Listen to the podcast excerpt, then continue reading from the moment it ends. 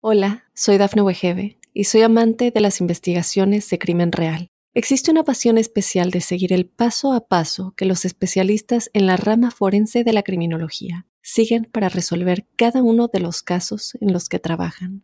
Si tú, como yo, eres una de las personas que encuentran fascinante escuchar este tipo de investigaciones, te invito a escuchar el podcast Trazos Criminales con la experta en perfilación criminal, Laura Quiñones Orquiza en tu plataforma de audio favorita.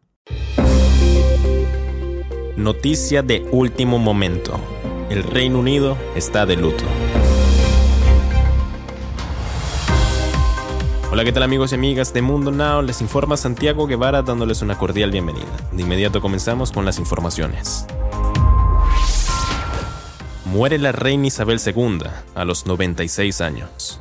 A través de la cuenta oficial de Twitter de la familia real se ha confirmado el fallecimiento de la monarca británica que gobernó por décadas el Reino Unido. La noticia se dio a conocer después de fuertes preocupaciones por su salud. La reina murió pacíficamente en Balmoral esta tarde. Se podía leer en el Twitter oficial.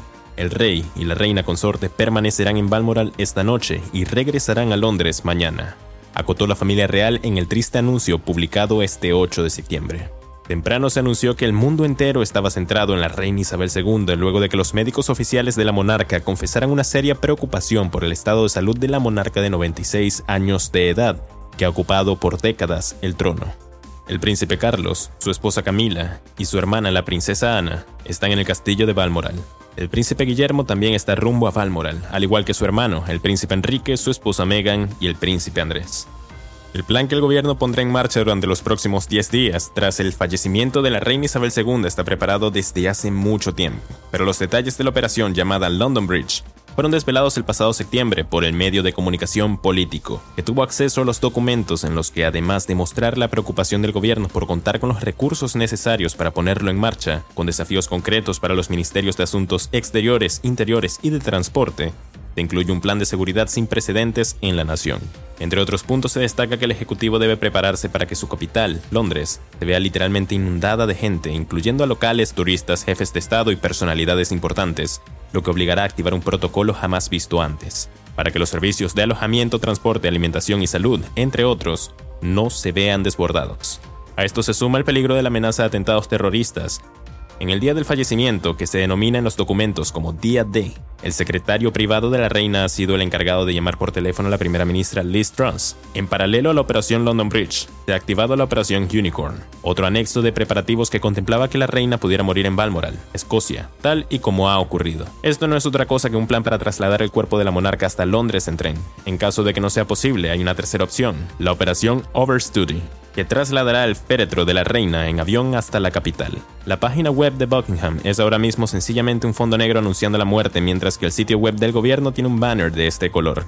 Los funcionarios no podrán publicar en redes sociales contenido que no sea urgente ni tampoco hacer retweets están durante este periodo explícitamente prohibidos a menos que lo autorice el jefe de comunicaciones de gobierno central. Las actividades del Parlamento se suspenderán durante estos 10 días. A los 6 días de la tarde del día D, el príncipe Carlos, ahora rey, se dirigirá a la nación, pero no será proclamado como su nuevo soberano hasta el día siguiente. El día D3, Carlos se embarcará en una gira por el Reino Unido que incluirá visitas obligadas al Parlamento escocés, a Gales y a Irlanda del Norte, donde se celebrarán también servicios religiosos. Esto forma parte de la operación Springtide, el plan para el acceso de Carlos al trono que se llevará a cabo de forma simultánea a los honores de la difunta monarca. El plan fue elaborado por Boris Johnson, primer ministro el pasado septiembre, junto a la reina que participó en su configuración. Ambos acordaron que el día del funeral de Estado sea un día de duelo nacional, pero no será declarado festivo, así que dependerá de cada empleador darlo o no libre a sus trabajadores. El funeral se llevará a cabo en la abadía de Westminster y el cuerpo de la reina descansará de forma definitiva en la capilla conmemorativa del rey Jorge VI del castillo de Windsor. Al mediodía habrán dos minutos de silencio en todo el país.